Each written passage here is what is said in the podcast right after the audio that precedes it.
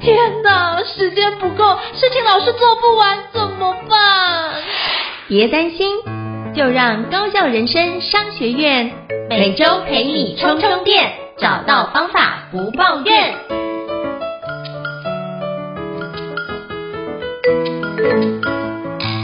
那我也想请教暖心，就是因为其实霸凌这部分，包含每次的，比如说亲师会，就是老师跟家长碰面的时候，也都会提到这件事。只是我会发觉，就是那父母、学校跟老师，我们要怎么去拿捏？一些管教的界限，我觉得这件事情是比以前困难的，嗯、因为像我觉得我小时候，只要不听老师的话，或是不听爸妈的话，长辈就会什么，就是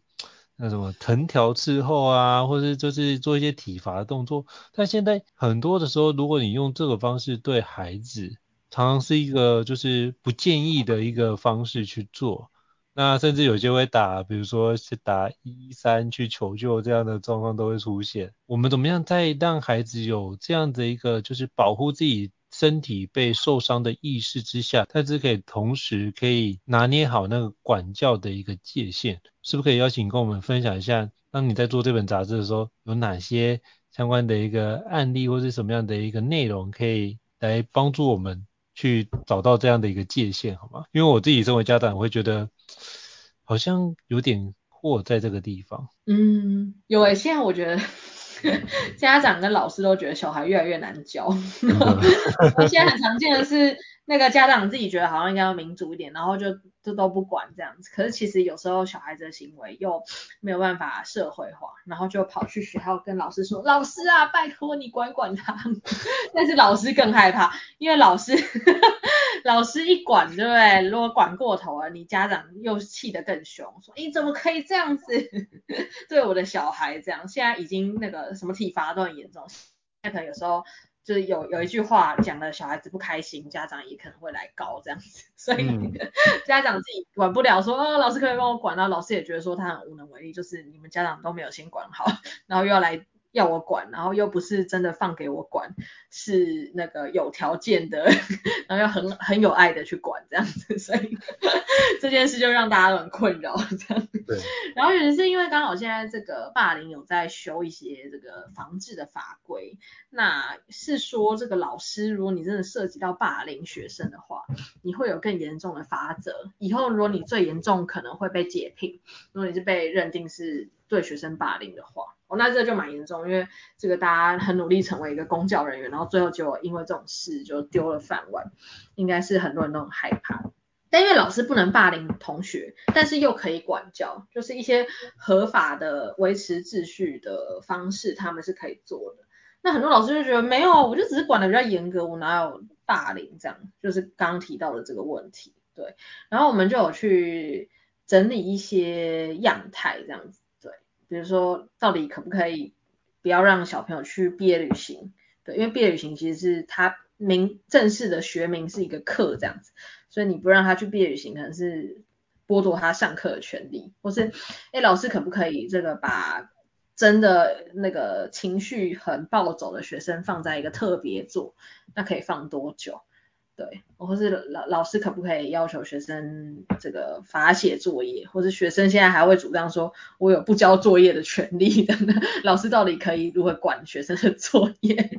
就是这些事情，我们大概有列了一些比较常见的样态去讨论。但是整体来说，就谈一个原则，就是老师你自己觉得你是在严格管教，希望班上学生越来越好的时候，你可能自己要注意两件事，以免就是会误踩这个霸凌的红线这样子。对，第一个就是。说你的频率可能还要控制在一个比较合理的范围，你可能用你自己的自己的经验去想一想，说会不会太超过了？比如说你如果要学生罚抄，但是可能你的次数都是什么一千次、两千次，然后搞到他这个上课跟下课。都在罚抄哦，那可能你就要有可能会涉及到这个频率过高，那他可能就是一个霸凌的情形。对，那第二个就是说，你可能还是要观察一下，说，哎，你施以这样的管教，是不是已经对学生造成很严重的这个身心的侵害？那如果是这样的话，你也很容易就会被误告成霸凌这样子。但然后有时候回归到教育的本质，就是。嗯、你可能会觉得说，比如说你会觉得罚抄是一个很好的管教的方式，但如果你让他罚教罚抄，或是你让他罚他都不要下课，但他也因为这样，他上课就没办法专心，因为他觉得他整天都没有玩，没有休息，那好像也没有达成目的，他就只是上课越来越不专心。所以有时候可能会去思考说，你这个管教的背后到底有没有办法去帮助孩子去学得更好，或者去融入这个班级？那如果没有的话，你可能要换个方式，或是宁愿不要做。大概用这样的一个心法去思考你在每个管教背后的一些。思维就比较容易，不要误踩到霸凌的红线，这样。了解，所以就是我觉得那个原则上先掌握好，就是基本上处理事情就把握刚刚就是乃心跟我们分享这几个原则，就可以就是把那个界限拿捏好。那当然有特殊情况，我们在特殊情况来看。那不过基本上都可以透过这几个原则避免我们就是。造成霸凌，但是又可以管教孩子的情况，我觉得这是一个很重要的一个议题哦。那我也想请教乃心，就是其实孩子往往是父母行为一个反射镜哦。那我们都想说，哎，那在学校有这样的状况，可是学校是因为有教，比如说霸凌的相关的议题，所以老师会跟大家分享。可是很多时候，反而家长或者是我们出社会的职场工作者，不一定有霸凌这样的一个概念，就可能我们的观念还是停留在。长辈怎么教我们，就想说那没当过父母嘛，就长辈怎么教，我们就用怎么样的方式教小孩。我常常觉得这样的一个教养是会遗传的，就是上一代传给我们的什么东西，我们就会传给下一代。那我们都希望就是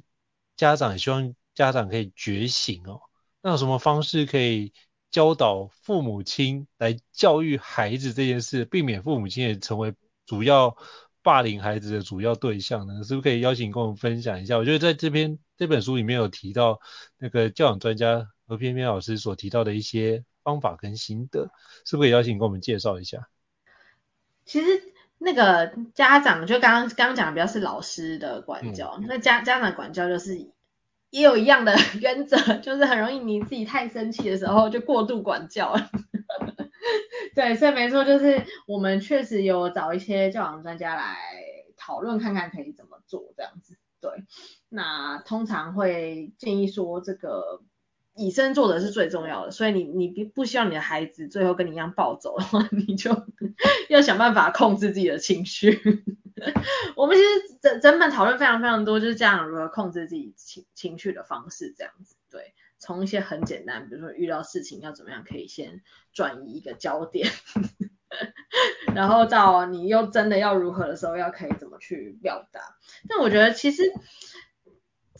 我觉得如果是在很年纪比较小的时候，还是要让孩子知道情绪这件事是什么这样子。这个我们整整开还蛮多地方都有提到，就是嗯，老师可以怎么样跟孩子介绍情绪，家长可以怎么样跟孩子介绍情绪这样子。对，就是比如说你在你生气的时候。你也可以机会教育，你就说，诶，我现在生气，那我为什么生气？那我生气的时候会有什么反应？比如说我可能会这个眉眉目都皱在一起啊，或是我可能会现在有什么样的情绪状态？就是，诶，一个是最简单方，就是你你也让孩子知道说这个情绪是怎么样，然后它的成因是什么。对，然后再慢慢导向说，哎，那我现在如果真的真的很生气的时候，也许你可以这个暂时离我远一点，等等的，就是一些哎，你可以怎么样应对我的方式。我觉得日常的这个情绪教育是很重要的。像我们这次有访问到一个学校，那这个学校是那个花莲的三明国小，它是一个实验学校。那它的里面，它的小学生是课表上就有两节课叫做品格。品格到底要教什么？嗯、他们就想了很久，最后也觉得说，其实就是把大家的情绪搞定，就会有好的品格。所以他们其实就在教情绪这样子。然后老师他自己有个也有个框架，就是他虽然是教情绪，但他就是很一开始就很自私在说这个情绪的成因由来、处理方式等等的。但是他好像会觉得说，哎，他自己身为一个老师，他是不应该要在学生面前展露情绪，不然他好像很懦弱这样子。然后直到有一次有个冲突事件，他就在学生面前哭了这样子，因为他其实是一个还蛮年轻的老师，然后他当下觉得他会被毁了，就是会被他再也没有办法去有一个威信在学生的面前，哎，就我发现没有哎，其实你真的展现出来，然后你好好讲说，哎，为什么我今天会有这样一个哭的情绪反应？然后我是因为什么事情？然后我希望大家以后可以怎么样配合，让我不要就是这么两难，或是觉得压力这么大。哎，那其实刚好班上，而且是很小的同学，就小学四年级、五年级的同学，就开始会关心说，哎，老师。这个哭了，然后开始研究说老师为什么会哭，然后开始去倾听他，然后最后去了解说，哎，他们以后也许在班上可以怎么样配合，让老师也可以好好做他的工作。所以其实你适度的表达情绪，不管是在学校跟在家庭，它都会有一些正面的效果，比我们想象中还要 正面这样子。对，然后我们也有去。谈一套这个所谓沟通方式叫善意沟通，这个也是不分那个场域都可以使用，包括职场也可以使用。就是我们很常沟通的时候都只讲结果，比如说我们现在已经很生气，就是也只是小事，比如说隔壁同学那个想要用橡皮擦，然后他就觉得我跟他很熟，他就自己拿我桌上的橡皮擦这样子。但但但其实其实我很生气，我觉得他应该要先跟我讲。但是这些他们都没有讲出口，他最后就是变成一句很生气，就是你去死啊！然后旁边也会觉得说，哎呀，我就拿个橡皮擦，你有需要这么激动吗？那就是我们大家很常沟通的时候，就只有讲那个最后的结果。但是如果我们就是换句话说，我们就练习说，我刚刚观察到，就是你从我桌上拿我的橡皮擦，那我觉得就是你没有。跟我讲，我觉得没有被尊重，所以我觉得很沮丧。那我希望你下次可以先跟我讲，再跟我说。那这样就好很多。其实就只是一件小事。那我跟你好好的讲说，为什么你这个东西会造成我愤怒？那你以后可以怎么做，就可以让我不愤怒？那也是一个尊重我的做法。那就很很很有效率，就是把一个冲突用一个很和平，而且不会再发生的方式来解决。所以好好说情绪是一个从家庭到学校都很受用，也是我们这次刚好很多篇都不约而同谈到的一个概念。嗯，我觉得这很棒，就是好好的说情绪，因为人在情绪中常会做出不理智的行为。那我们如何让自己的那个就是理性脑能够思考启动，我觉得这很重要，才不会就是把很多都是做了很多决定，但是是在情绪中做的决定，你就会后悔的决定。所以我们尽量避免自己。在情绪化的过程中做任何的行动，然后可以明白自己的情绪是怎样，而且要理解我们的情绪调整是可以透过练习的方式来得到改善，我觉得这是蛮重要的一点哦。那我也想请教乃馨，因为其实书里面有提到的一些就是真实的案例，是讲说他自己曾经也遇过霸凌事件。那在遇到这种霸凌事件的时候，他怎么样做一些自我的调试？那是不是可以邀请跟我们分享一下，有没有什么样的一个案例？这就是他遇到的时候，他可以做自我调试。因为我觉得，就是人在江湖行走，常常会遇到一些情况，有时候是也不是我们故意的，可是就会遇到一些类似，比如说被霸凌的事件。那我们该怎么样去调整我们自己的心理状态？告诉我，哎，这不是，我不是我故意要去造成对方，那可能这是一个对方自己的行为或独立事件，那我怎么样去看待这件事，以及不要把过错全部都怪在自己的身上，因为我遇过有霸凌同学觉得这件事情都是他的错，嗯，然后他就被很多人霸凌，他就说，对，一定是我自己的问题，所以才导致这件的霸凌。我，他等于是帮霸凌者把他的行为合理化。那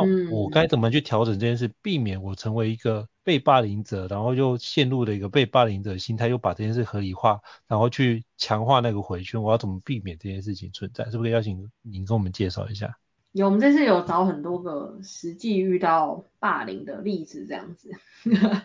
就也是散放在不同的地方。像，嗯，原住民是一个很常被霸凌的族群。对，最近刚好也有几起那个原住民霸凌变成新闻的事件这样子，嗯、那我们就去找一个台大社工系的老师，他就用他的原住民的名字这样，就我们也不知道他汉名是什么，他的名字叫吉汪，OK，然后他就是有讲说他一个从小到大就被被霸凌的经验这样，他就觉得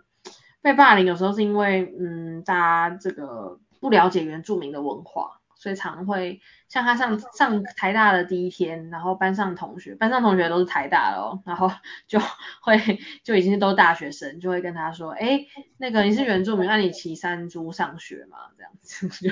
就是大家会对原住民的文化有很多误解，然后会觉得那个误解好像是一个可以嘲笑的一个梗这样子。那这这些就是霸凌，就是就是在日常生活中，然后他就是大概遇到那么多事件之后，他有领悟一些比较好的做法，这样子，就是他觉得第一个是现在的网络上的资源很多，是比以前还要好的地方，所以一定有很多跟他有相同经验的人，不管你是在人们的经验被霸凌，那你可能都很有机会在网络上找到一个。跟你有一样遭遇的人，那他去，他可能有有分享过他怎么处理，他怎么解决。那有时候这样一个同类型的故事是可以帮助他赶快走出来。这也是我们这次在杂志里面也有做了几个被霸凌的那个过来人的故事，是希望可以陪伴真的遇到事件的朋友去好好调试这样子。对，那第二个是说，如果这些还是没办法解决，那他觉得一个。一个支持的网络是很重要的，不管是你找身边可信的这个亲友去聊一聊，或是说，呃，如果真的找不到，那现在其实专业的智商也越来越普遍，那大家比较不会觉得说好像很严重才要去咨商，就是你有事要聊，其实也是可以。考虑，甚至最近政府还那个鼓励十五到三十岁的人免费咨商，有提供一些资源这样，所以就大概你自己要很有意识的知道说，我需要去找一些支持的网络，然后去好好的把它这个疏解开来，会是很重要的。对，了解。所以就是不管怎样，如果可以的话，要相信自己并不孤单，然后去寻找，如果真的需要求救的话，寻找你附近的一些支持系统，都可以去。做协助，然后我觉得很重要一点就是，当真的需要的时候，比较碍于面子的状态，请勇敢的 call help，就是有需要别人帮忙的话，你就直接跟大家讲。我觉得大家都会伸出伸出那一双温暖的手来跟你做分享，不要觉得自己很孤单，然后就会做出现在非常情绪化、非常低潮的时候做出来决定，常常会是一个相对不理智的情况，所以我们要尽量避免这样的情况。非常感谢乃心的说明。那其实我也想要好奇请教一下乃馨，因为其实在封面故事里面也有有关一些名人或素人曾经有过被那个为歧视的一个情况，是不是可以邀请跟我们分享一下？那其实嗯，歧视常常也是一种霸凌的模式之一嘛。那像那种为歧视，就是它没有那么严重，可是会让人家感觉不舒服，像这种情况要怎么去应应或处理呢？对，我们其实就觉得，就是很怕大家以为拳打脚踢才叫霸凌，这样。其实没有，霸凌都是始于一些很日常的一些场景，这样。嗯、我们就特别整理了几个比较常被歧视的类型，就是以这个大数据来说比较常被歧视的类型，那他们的经验这样，比如说呃比较胖的人，或是刚刚讲原住民，或是。女生哦，这个也是有，大概就这几类，或是说呃原住民是一种，那我们自己人到外面留学也会被这个比如说白种人歧视，那这也是一种，我们就有整理了一些经验，希望可以让大家更了解说这个歧视具体来说 是一个怎么样的样貌这样子，对，像有时候真的很多，像我们我们有问到一个，嗯，他就是曾经体重超过一百公斤。大概一百三这样，那他念书的时候是这个体重，那他就是上学在坐公车的时候，公车不都有两人坐嘛，大家可能就坐在靠窗那个里面的位置，然后别人就都宁愿站着，就站得满车都是，但是就没有人坐他旁边，那他也会觉得他被歧视，就大家他知道大家是因为就是他可能那个身材比较这个大号，所以他已经站到旁边的位置，就没有人想要跟他挤这样。对，所以这个真的就是很多生活中的场景，就是 依序搭建成一个可能的霸凌这样子。那通常我们有提到几个解决方法，像比如说你其实可以在日常生活中发发开发你的好奇心，就是增广见闻，那对什么事情都多多思考它背后的一些现象，就是我理所当然的事背后都还是有一些。嗯，规划的原因啊，或是脉络，对，小至比如说这个地名为什么要这样讲，比如说泰鲁阁国家公园为什么叫泰鲁阁，阳明山为什么叫阳明，那它背后可能就是有一些族群的议题，对，或是诶比如说男厕跟女厕的分界，为什么女厕一定要粉红色，男厕一定要蓝色，对，或者为什么男生都参加篮球社，那女生参加舞蹈社这样子。对，像我们看我们公司自己男女比也很悬殊，就有被讨论说，哎，那是不是那个亲子议题都只有妈妈适合关注？类似这种，就是哎，你多多在那个生活中去思考说，哎，为什么都是同一类型的人会集中在同个地方？那它背后是不是有一些问题，或者我们都很太长武断的把大家做不同的分类，然后又去排挤不同分类的人。对，所以这是一个自己可以做的一个很好的方式。对，那有时候老老师自己也是需要透过一些类似的管道去进修。比如说老师很容易也会有一些性别歧视，他自己不知道，因为他可能成长过程中就是这样子。对，那他可能自己去了解说他怎么样可以教性别。那遇到班上很常见，现在还是很常见那种。气质比较阴柔的男生很容易被歧视。那如果真的发生的时候，他可以怎么样机会教育？比如说，哎，他可以讲一下这个叶永志的故事啊，或他可以讲一下这个蔡依林唱《玫瑰少年》。对，就是用很多的方式就，哎，赶快这个让学生知道说。这其实已经是歧视别人，就是每个人都想要好好做自己啊。那为什么你可以？为什么那个气质比较阴柔的男孩就会有阻碍？是不是应该要给他们一个更平等的空间？这样子，对。那家长也是可以做的面向也很多，因为我们这次有特别关注一个，是说媒体有时候也会传达很多的歧视。不管是新闻或是节目，或是那种就是涉及到开玩笑挖苦别人的这个广义的综艺节目，更是如此。那有时候这个，因为现在也现在很多小孩看电视也不用看着电视机，他可能打开 YouTube 也有很多网络的电视可以看。所以有时候我们对于孩子看什么电视的掌握度是更低的这样子，那家长可能还是要多花时间去协助孩子这个摄取符合他年龄的内容，不要让他自己乱搜，然后看了很多，然后又把这个节目的效果都当成真实生活中可以做的对话这样子。所以家长有时候哎可以多花时间去了解一下这个孩子看什么节目，然后比较适合看什么节目这样子。对，或是很多家长现在也都不知道小孩子在用什么交友软体，因为交友软体真的推陈出新。嗯、现在对于那个 国 国小啊，他们已经觉得那个 Instagram 已经很落后了，这样子。哦、真的、哦。脸书更对。现在分析现在很多软体，现在还有那什么叫什么 Zenly，它是可以追踪朋友的动态这样子。我跟你很熟，我可以把我那个类似我现在在哪里的那个 Google Map 都开给你。那不熟了就不给你 这样子，那给不给大家就会吵架，就是一些很新的软体，那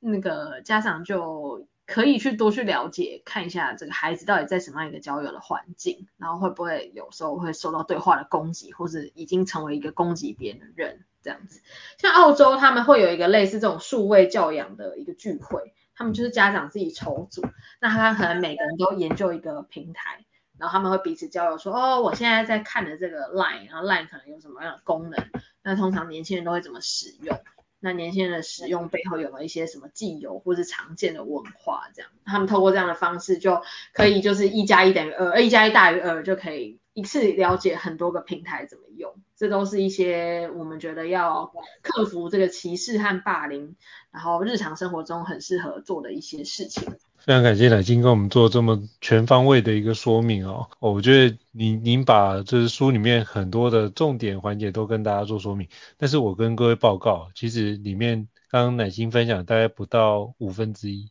所以其实这本书真的编得非常的多元和丰富，诚挚推荐大家可以到啊或者是便利商店去买这一期的一百二十八期的杂志《同理包容跟终结霸凌》，我相信各位可以从里面得到非常多的一些观点跟理解。我觉得只有先有理解才能谅解哦，所以我们就是透过同理包容，然后透过这两个角度去。出发，然后去了解到底霸凌什么样的行为，然后意识到原来霸凌不只只有就是动手动脚，可能言语上的、肢体上的都可能出现。那我们先从自己做起，从自己开始有同理心，对别人有所包容，然后就可以避免自己成为一个霸凌的一个的使用者，或者是就是霸凌的一个加害者。我们就从自己开始吧。那非常感谢乃心的一个精彩的分享哦。那如果各位听众觉得高校人生商学院不错的话，也欢迎在 Apple Podcast 平台上面给我们五星按赞哦。你的支持对我们来说也是一个很棒的一个鼓励跟肯定。那如果还想要了解相关的一个主题，欢迎 email 或讯息让我们知道，我们陆续安排像乃心这样一个专家来跟大家做个交流跟分享哦。再次感谢乃心，谢谢。那我们下次见，拜拜。